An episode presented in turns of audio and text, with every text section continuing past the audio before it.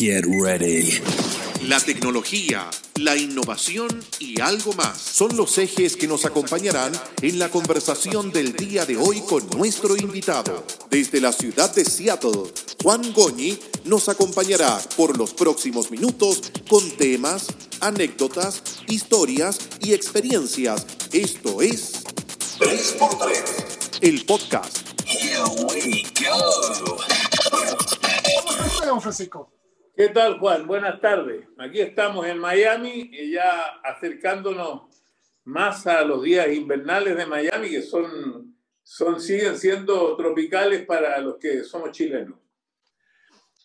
A ver, para conocerlo un poquito más, ¿cuándo fue, ¿cuál fue la última cosa que se comió cuando salió de Chile? ¿De Chile? Sí. Sí, recuerdo que el último día comimos empanada, porque era justamente la despedida de Chile.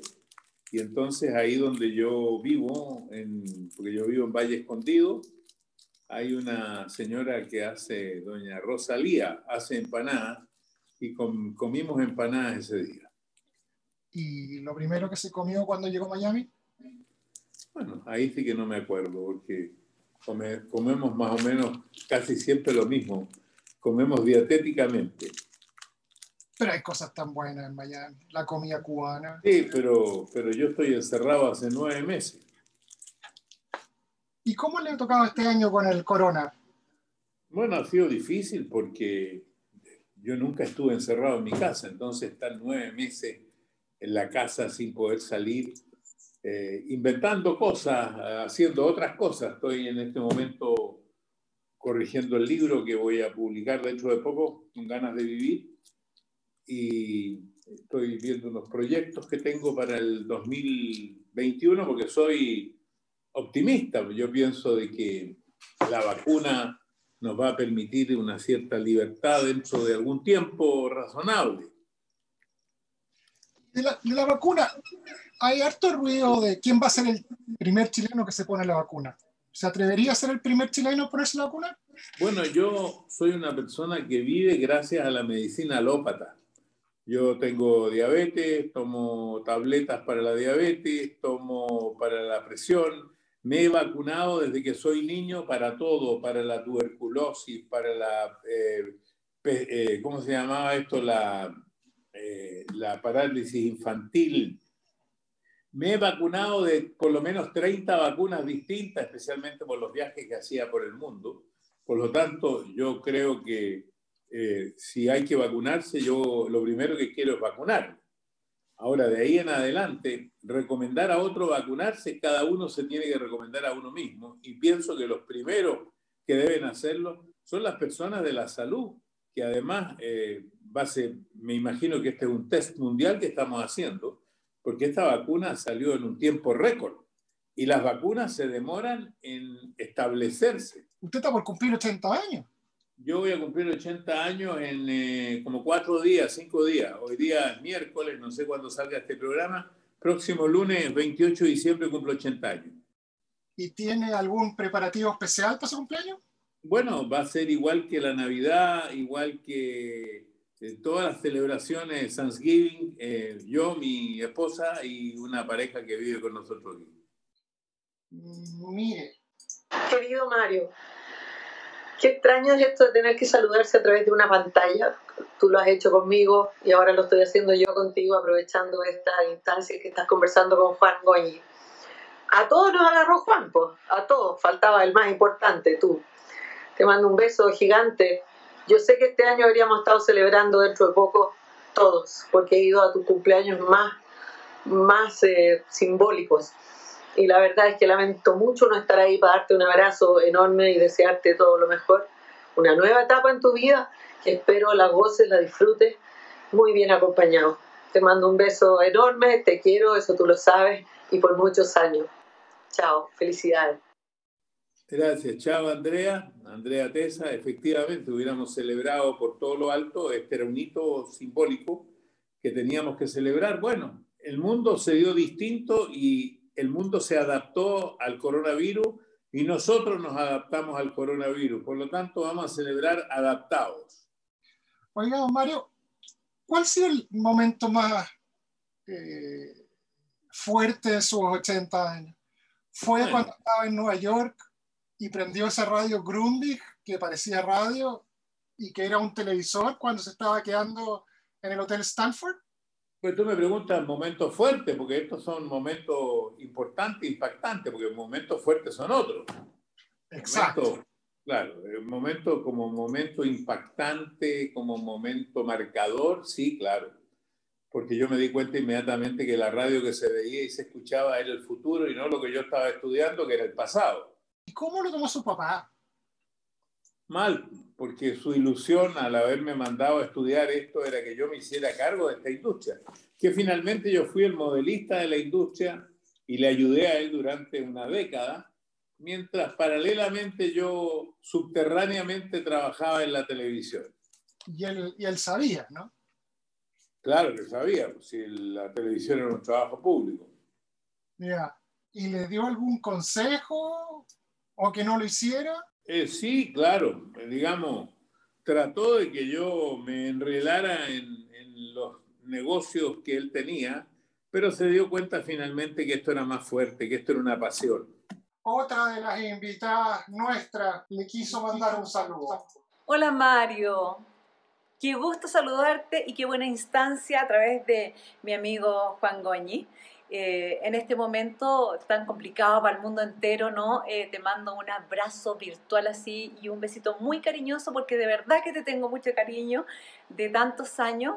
Me diste tres consejos muy importantes eh, en lo profesional, que fue cuando yo comencé mi carrera en televisión eh, y los recuerdo hasta el día de hoy y los he aplicado siempre, así es que nunca, nunca voy a dejar de agradecer eso, como tampoco dejaré de agradecer la televisión que nos diste por tantos años, tu forma natural, espontánea, cercana, sin duda alguna que por muchos años fuiste el único animador real de la televisión chilena. Existen muchos buenos presentadores, pero animador, animador que incorpora al público, animador que se tira de guata al suelo, animador que hace locuras, que hace canciones, que crea, que produce, que dirige, que anima, que hace todo, eh, en verdad eres único, único y único eh, en, en, la televisión de todos los países que yo al menos conozco, eh, en verdad, y no es por el cariño que te tengo, te lo digo de corazón, de corazón y bastante objetivamente. Eh, nada, estás próximo a celebrar un nuevo cumpleaños, así es que te dejo todas las bendiciones. Puro bueno, muchas gracias, muchas gracias. Muy, eh, eres muy cariñosa por, por todo lo que has dicho y te tengo mucho afecto. Te conozco de jovencita, jovencita, jovencita y se sigue viendo igual. ¿eh? Es sí. magnífica. Se mantiene increíble. Soltexa es el partner en Chile de Google Workspace, la mejor solución de correo electrónico y servicios en la nube para empresas. Soltexa.com. Oiga, Mario, en Chile está muy de moda el tema de los emprendedores. Y usted fue el primer emprendedor. Usted fue visionario, usted tuvo perseverancia, tuvo un año sentado en Canal 13 conversando con la recepcionista, ¿no? Sí, pero mi primer emprendimiento lo hice como a los 12 años. Yo era secretario del Club Unión Lautaro, un club de barrio donde vivíamos en Ñuñoa. Yo vivía en la calle Santa Julia y no teníamos como otros equipos que tenían camisetas, que tenían pelotas, que tenían medias, y nosotros no teníamos nada, cada uno iba con, con la ropa que tenía. Entonces, se me ocurrió una idea. En la calle Santa Julia, los árboles son de tilo. Entonces propuse que cuando el tilo estuviera florecido, lo cortáramos de los árboles y lo secáramos en el techo de un gallinero que había en mi casa. Después compré unas bolsitas de papel. En Gareto compré un timbre que decía Tilo. Eh, llenamos las bolsitas y las fuimos a vender a todas las farmacias de Ñuñoa y con esa plata compramos medias, calcetí, eh, eh, medias de fútbol, pantalones, camisetas, hasta pelota de fútbol. Ese fue mi primer emprendimiento. A propósito de árboles, mi abuelo, que es una persona muy importante para mí, fue un, un gran empresario y dirigente del fútbol tenía un árbol de níspero en su casa. Y para las primeras Teletón yo escondía, le robaba los nísperos y los vendía en Estoril con las Condes. Y junté 7.500 pesos en monedas de 100 pesos, que los fuimos a dejar a la Teletón. Con mi papá me llevó. Yo quería estar en el escenario con ustedes. Llegué a la Teletón, al Teatro Letón, y un cajero del banco miró mi bolsa de moneda, me dijo, qué tierno, y se llevó la plata. Ahí fue mi momento de gloria. Oiga, ¿qué lugares del mundo le faltan por conocer? Bueno, lo que pasa es que cuando yo hice estos viajes, me faltaban muy pocos, me faltarían siete ocho países. Pero resulta que esos países después se partieron en cuatro, en seis, en ocho, como la Unión Soviética. O sea, me faltan muchos más países. Mire, tengo un video que usted no ha visto de esos viajes. A ver. Bueno, a través de este aparato chiquitito, le mando un saludo gigantesco para don Francisco, mi amigo que llevó a televisión, querer o sin querer. Y bueno, los años pasan, pero me alegra ver don Francisco llegó a donde llegó bien merecido. Así, gran saludo a usted. Que siga adelante. Eh, cuando él llegó con su hermano, ellos eh, recorrieron el mundo en moto. Y él se casó con una niña de la Alianza Francesa en Chile. Hace muchos años, debe ser casado ya 50 años. Y se quedó aquí. Ellos son iraníes y hacían un programa en que recorrían el mundo en su moto, en blanco y negro. Y hoy día él le arrienda equipos de cine. Y don Francisco, por lo que estamos fuera, ¿el mundo de la televisión es competitivo? ¿Es difícil? ¿O toda la gente es buena onda como se ve en cámara? El mundo, la televisión es competitiva, a veces eh, tus, eh, eh, y uno mismo va cambiando con el tiempo. Antes uno competía de manera mucho más fiera de lo que compite hoy día. Porque ya el tiempo ha pasado, ya no hay que competir con nadie. Hay que tomarlo con calma. Les invito a compartirla en juangoñi.tv. Hola amigos, ¿cómo están? Les habla Carlos Humberto Caselli. Si no estás online, no estás. Desarrollo y generación de contenidos para redes sociales. 30 años presente en el mercado audiovisual chileno. Social Media. Publicidad Online Chile. ¿Y qué le dice usted el número 8? Ocho es lo que voy a cumplir ahora, 80. Ocho semanas fue la que duró Sábado Gigante en Chile. Y En lo cortaron. Chile lo cortaron. Ocho semanas en Miami y lo cortaron. También. Y, Así que el 8 ha tenido de dulce y de gracia. ¿Y cómo se para uno cuando tiene esos fracasos a los sueños? Bueno, es que uno tiene fracasos todos los días. Cada día es un nuevo comenzar. No todo resulta, no todo funciona como uno quisiera. ¿Y cuál ha sido su más grande fracaso a hoy día, a los 80? Lo que pasa es que hay fracasos familiares, hay fracasos económicos, hay fracasos artísticos, hay fracasos de todo tipo. Es muy difícil poner todos los fracasos en la misma bolsa. ¿Y será más difícil el no haber pues, se podido jubilar? Es que ese sería un deseo. Hay gente, yo conozco gente que desea jubilarse. Yo no deseo eso. Yo deseo participar mientras mis fuerzas, mis capacidades me lo permitan. Pero usted como las grandes bandas. Me retiro está y vuelve. Ahora vuelve con el libro. Gracias. Para nosotros, una suerte tenerlo. Bueno, yo nunca he dicho que me retiro, yo siempre he dicho que a uno lo retiran las circunstancias. Esta misma niña que estábamos recién hablando, eh, que me agradece, yo ni me acordaba de eso, de cuáles serían los tres consejos. No me cabe ninguna duda que uno de ellos sería la perseverancia. Seguro. ¿Usted es perseverante o soñador? Las dos. ¿Sí? Claro, sin ser soñador no puedes hacer nada. Primero soñador, después perseverante. ¿Cómo se imagina que va a ser el día después que usted anuncie que se retira como el animador principal?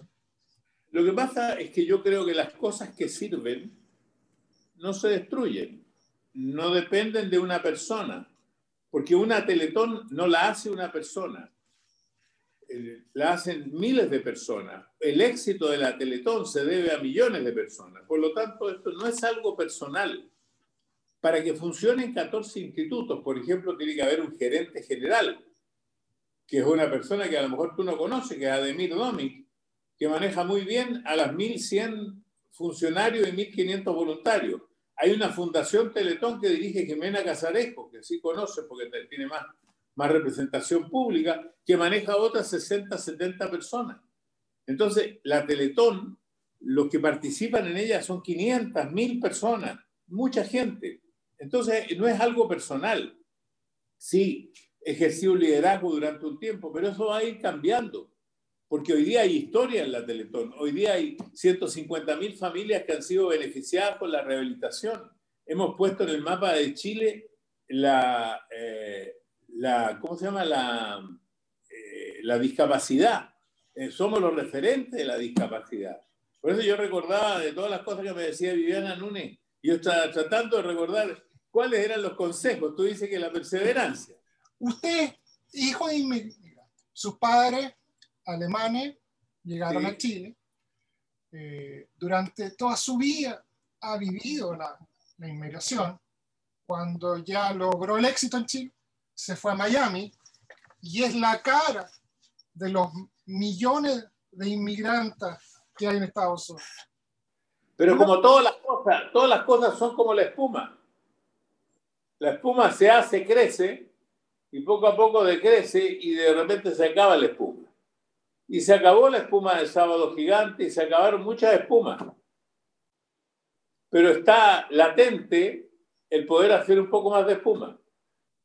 Pero usted es mucho más que espuma, Juan Francisco.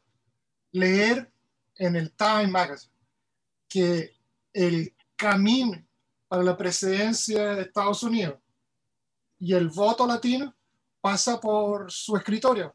Usted ha entrevistado a los cinco presidentes y candidatos.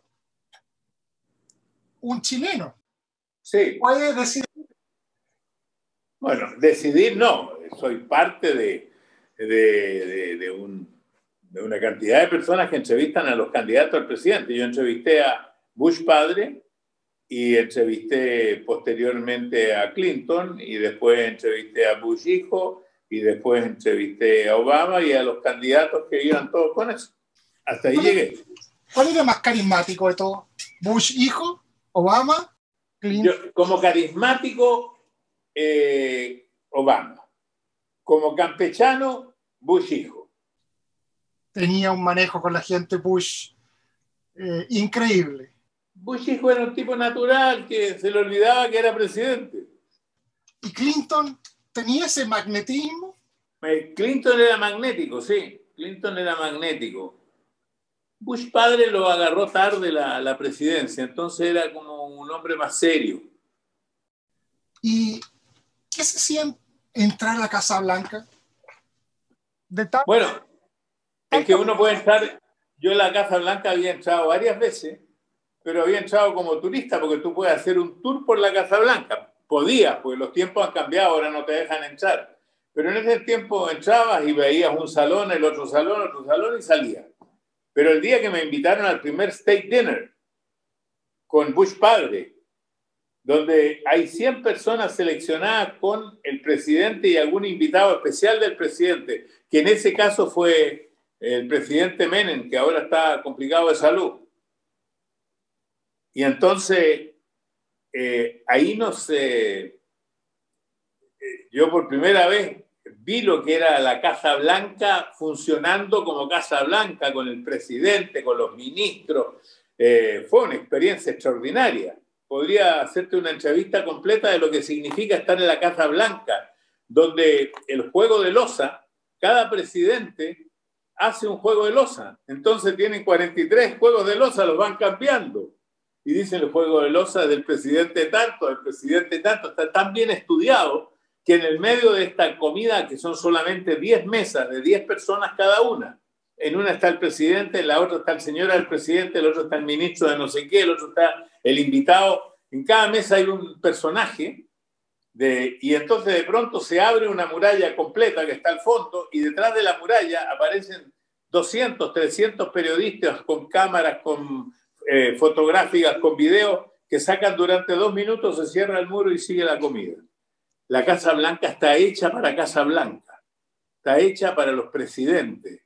Se hizo con eh, un estudio, porque, por ejemplo, nuestra moneda era la Casa de Moneda, se adaptó a la Casa de los Presidentes, ¿verdad? Si mañana construyeran una casa de los presidentes, seguramente la construirían con muchos de estos elementos que se han visto en las casas presidenciales del mundo, pero en general las casas presidenciales, como la Casa Rosada, como otros lugares de donde está el primer ministro o el presidente, son más bien históricos. Ese fue el momento en que te dijo, como don Mario, ojalá estuviera mi papá acá para verme. Bueno, varias veces lo dije. Yo mismo no me creía. Yo mismo le decía a mi señora, ¿tú crees que nosotros, dos chilenitos, tú de Santiago, yo de Talca, estamos aquí sentados entre las 100 personas?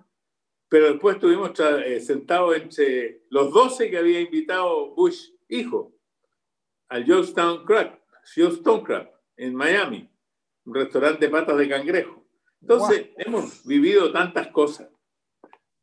¿Y qué le mueve más la fibra del corazón? ¿Cosas como esa o anunciar los 3 millones y medio de la primera Teletón? Todo te mueve de manera distinta. Es distinto entrar a un estadio nacional colmado de público y que la gente te aplauda o te grite algo. Otra cosa es entrar a un state dinner, otra cosa es eh, gritar en el momento en que superaste la meta de la Teletón, otra cosa es recibir la estrella del Paseo de la Fama, otra cosa es que te digan que tuviste el mejor rating. Son satisfacciones todas distintas, satisfacciones y depresiones, porque vienen de las dos, porque las cosas son buenas y son malas. Si tú no tuvieras cosas malas, no podrías apreciar las buenas. Y hoy día, a sus 79 años de juventud, ¿qué lo motiva? ¿Qué, qué, qué le gustaría? Es que me gustaría producir cercanía con mi familia, que mi familia este, esté bien, estén contentos y estén orgullosos de mí, de mi esposa, que ha sido la que ha aglutinado la familia. El Canasto Amarillo es una tienda en línea de frutas y verduras con despacho a domicilio Estamos esperando por tu orden al teléfono 229-790-655 y por supuesto en nuestro sitio web elcanastoamarillo.com. Yo le voy a contar una confesión que no la sabe. Muchos años atrás, un amigo de la familia me dice, ¿quieres ver a don Francisco? Sí, claro. Y me llevó a su casa, creo que era en Otoñal, en los dominicos. En la, en la fuente. En la fuente. Estaban grabando un comercial de, de la Teletón, de una marca. Y en un momento, yo lo veía a usted, a los camarógrafos, todo, entré a su escritorio. Y fue como un momento mágico. Era un escritorio, estaba solo, yo estaba haciendo algo terrible, entrando a esta cosa secreta. Y era una habitación llena de trofeos, de, diploma, de reconocimiento. Y por un par de minutos me pasaron dos cosas. Uno estaba muerto de sur. Si me pillaban, me iban a echar a patadas de la casa. Y segundo, la admiración de lo que se puede lograr en la vida. Y aquí estoy, 30 años después, conversando con usted. Bueno, aquí tenemos un museo hecho por mi señora, que ella colecciona las cosas que yo he recibido yo no tendría muchas de esas cosas porque soy una persona un poco distraída eh, de, de esas situaciones. Le tengo otra confesión, no mía. Mire. A esta altura de la vida siempre es bueno hacer alguna confesión para quedar un poco más tranquilo de conciencia. Quiero contarte, querido Mario profesor, que el Ganes el Toro, ¿te acuerdas? El toro que nos trajo tanta sintonía al programa Éxito, venía destinado para ti y para todos gigantes pero con un buen amigo del programa, a quien no voy a mencionar, Alfredo La Madrid, eh, convencimos al dueño del toro para que no se fuera a Sábado Gigante y se quedara con nosotros en el programa Éxito, que valga la redundancia, tanto éxito tuyo. Y por supuesto tú tuviste también parte importante en ese programa. Gracias, don Francisco, por todo lo que has hecho por la televisión chilena, por eh, el éxito que has tenido internacionalmente. Te felicito y a la vez agradecemos porque ha servido para que Chile sea aún más conocido por este gran animador nuestro. Y en lo personal, gracias por tu amistad, la que llevo desde que empecé, hace prácticamente 54 años y un poquito más. Un abrazo y gracias, mucha felicidad. José Alfredo. Bueno, mira, eh, a José Alfredo lo, lo, conozco desde cuando era uno de los cantantes de los del Sendero. Y después de solista lo conozco de, desde siempre. Y lo del toro que él cuenta, Alfredo la maldad, porque así le dicen, eh, ocultó y se quedó con el toro ese que fue de gran éxito del programa Éxito, donde José Alfredo era el animador. Imagínate, nos conocemos tantos años. La gente del ayer nos conocemos todos. Eh, ha pasado el tiempo. Usted, siguiendo con esta idea de emprendedor, de, de líder, ha creado grandes equipos de, de trabajo. Sábado Gigante era mucho más que usted. ¿Cuánta gente trabajaba en la empresa Sábado Gigante? Bueno, por lo menos eran 120 personas que, que trabajaban ahí, por lo menos. Eh, lo que pasa es que la gente debe confundir. Yo nunca fui dueño. Yo, eh, yo siempre trabajé para una producción de un canal, aquí y allá. Yo me arreglaba con el canal, pero la gente la contrataba el canal, la gente manejaba, eh, era manejada por el canal. Por lo tanto, yo era el líder creativo, yo no era el patrón. El patrón era el canal. El sueldo lo pagaba el canal, el aumento de sueldo lo daba el canal, el despido lo hacía el canal, el contrato lo hacía el canal. Pero el capitán, el que lideraba el barco, sí, el de claro, la idea, yo, era el, yo era el que tenía la idea, yo era el que hacía cosas eh, creativas, pero había otros que aportaban mucha creatividad. En realidad, un tipo como yo, yo soy como un vendedor viajero. Yo soy el representante de la creatividad, del trabajo, del talento de mucha gente. Lo mismo pasa en la Teletón. Claro, soy el rostro. Entonces, cuando tú me dices que la gente, eh, viene alguien malintencionado y quiere dañar, por ejemplo, lo que se hizo en Vamos Chileno, me ponen a mí, aunque en realidad el que está manejando es la Universidad Católica, pero eso, eso, no, eso no, es, lo importante. Lo importante es que esto se ha podido hacer gracias al talento de otros, porque en ese programa actuó mucha gente, los que dirigieron el programa fueron otros, los que trajeron ideas para cada uno de los segmentos fueron otros.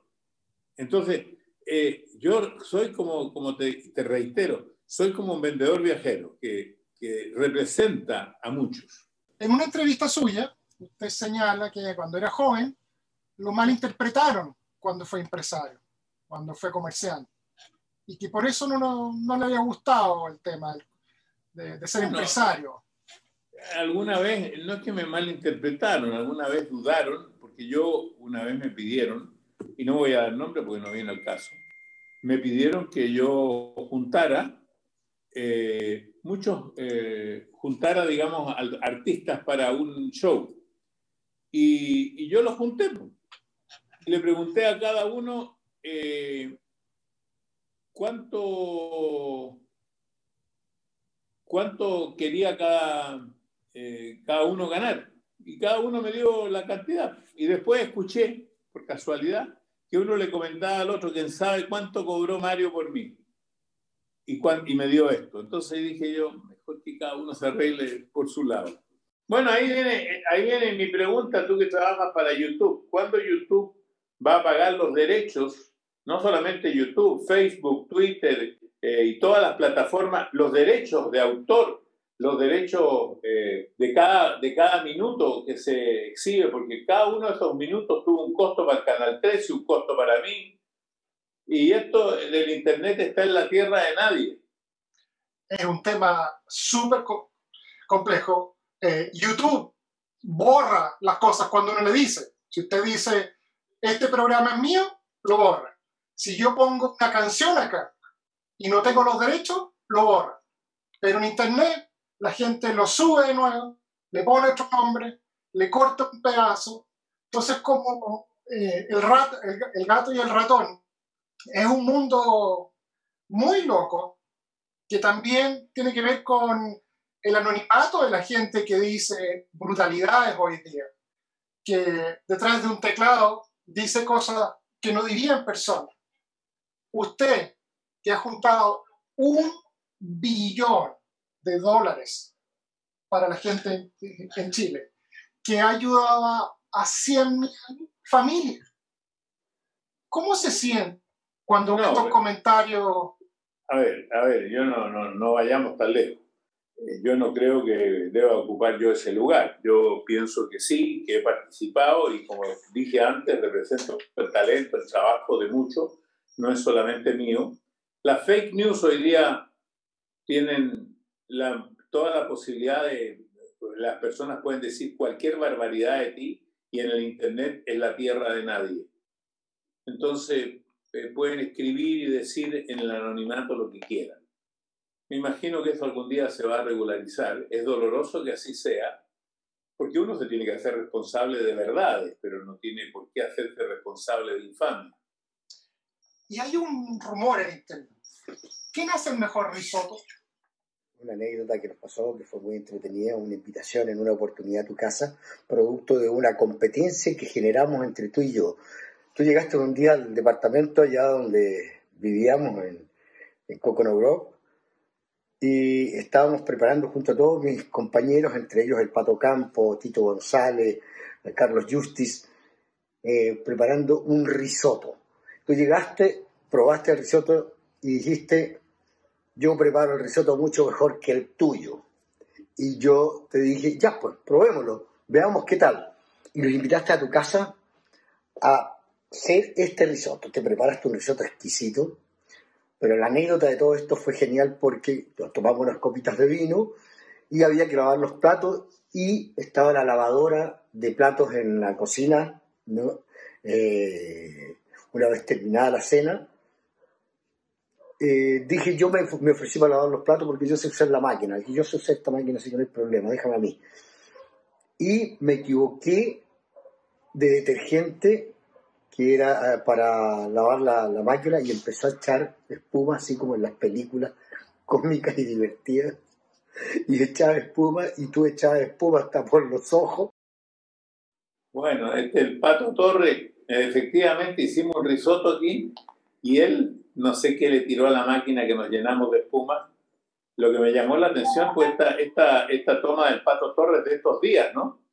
Eh, Pato tiene que haber bajado muchísimo de peso. No sé cuántas kilos o libras ha bajado, pero por lo que le veo ahí, hasta me costó reconocerlo al principio. Se enchuló a aro en la oreja. Freni, está flaco, haciendo ejercicio. Y se le vino el pato. Sí, porque se, se divorció hace poco, entonces creo que está en el mercado. Oiga, ¿y usted 50 cuántos años de casado? Y ocho. Lo mismo que con la tele. Yo fui un bígamo siempre. Me casé con la tele y con mi señora al mismo tiempo. Se casó, este, eh, partió en abril del 60 y usted se casó en octubre. Algo así. Sí, dejémoslo así, no nos metamos en problemas. Yo me casé en noviembre, 20 de noviembre. ¿Cuál sería su consejo para un cabro chico como yo para lograr tantos años de matrimonio? Bueno, en primer lugar, creo que la vocación mayor en los tiempos míos, porque los tiempos han cambiado, y cuando los tiempos cambian, todo cambia. En los tiempos míos la vocación de la mujer era muy importante, porque un hombre cuando se casa como yo a los 22 años es un niño.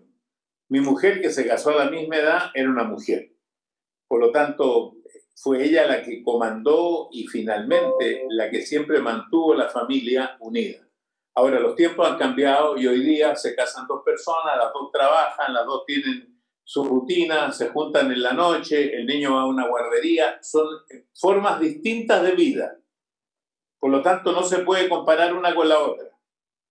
Pero la paciencia, la voluntad, también de otros tiempos, donde uno pololeaba a la antigua, yo pololeé seis años a la antigua. Eso no existe hoy día. Las parejas conviven y comparten su vida como si estuvieran casados desde los primeros días. Entonces, la relación es distinta. La vocación del matrimonio no sé si es igual o diferente porque no pertenezco a esta generación. Pero yo como consejo doy y afirmo que la familia es la raíz más importante de la vida y que hay que luchar por mantener la familia. Uno de esos momentos más difíciles en familia fue cuando me regalaron esta botella con un papelito adentro. Sí, claro. fue, fue Francisco. Francisco el que regaló la botellita. Francisco que tuve amigo tuyo. Exacto. ¿Qué cree que le, le regalaría Francisco esta Navidad? Eh, me regalaría una botellita con paciencia, tranquilidad. En ese entonces me regaló una, un frasco que decía tiempo, porque me decía, tú tienes todo menos tiempo. Y la verdad que no tenía tiempo, porque mi vida era una vorágine, fue una vorágine durante muchos años. Hoy día no es una vorágine, pero igual estoy inquieto de siempre de participar, de hacer algo. Carácter Creativo es una agencia boutique que brinda soluciones creativas y estratégicas de diseño y marketing. Apoyamos a nuestros clientes en la construcción y crecimiento de sus marcas a través de nuestros más de 15 años de experiencia profesional en diseño y marketing. Oiga, Mario, usted ha creado equipos increíbles. Sí. Ha tenido gente que ha trabajado mucho tiempo con usted. Eh, ¿Cómo se logra eso? ¿Cómo se logra esa... Es que yo creo que la gente, mira, la gente que trabaja aquí en mi casa llevan 28 años. O sea, desde que yo llegué a esta casa. 29 creo. Marcelo Amunati, que trabaja conmigo, lleva 40 años. La María Luisa Calderón, que hizo contacto contigo, lleva 30. Eh, la gente se queda porque me imagino que le gusta, porque se siente cómoda, porque como te dije, cada uno aquí tiene independencia de, tiene independencia de lo que hace. ¿Y el Tito? ¿Cuánto tiempo lleva con usted?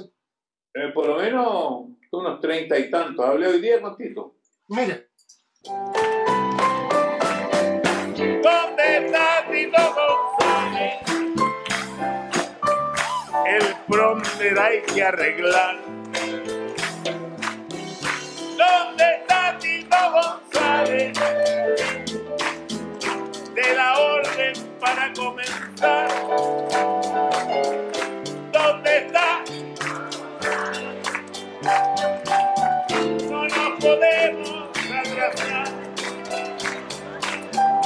¿Dónde está?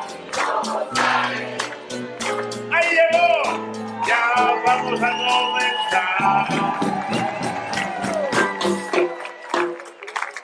Aquí está Tito González, pues, de abuelito, con mi nieta Laura. Eh, han pasado muchos años. Llegué a dar los primeros pasos en la televisión contigo a fines de la década de los 70. Ya son más de 40 años. Eh, bueno, separados por la distancia, pero unidos por el mismo cariño que tengo a ti y a tu familia, el cariño gigante. Espero que estés bien, que tengas unas lindas fiestas de fin de año y un abrazo, un beso a la distancia. Cuídate mucho. ¿Qué tal? Bueno, Tito González ha sido el jefe de piso en Sábado Gigante de Estados Unidos y el jefe de piso en Sábado Gigante de Chile. Y esa canción se la hice yo porque de repente él se perdía y estábamos parados por diferentes razones y no aparecía. Y entonces le cantamos, ¿dónde está Tito González? Ahí, tan, tan, tan, tan, que nos vamos a comenzar. Oiga, y son, son leyendas. Oiga, Francisco, ¿y qué, qué le dice a la gente que nos está viendo para cerrar este año tan complicado? Bueno, en primer lugar, que pasen una muy feliz Navidad en compañía de los que puedan, porque sé que hay restricciones en todas partes. No importa, en el alma se lleva a todos los demás, que con fe y optimismo miren el 2021 como un año de posibilidades de volver a lo que siempre fue y ojalá salgamos renovados con una mejor vida futura, con una sociedad más justa, más equilibrada.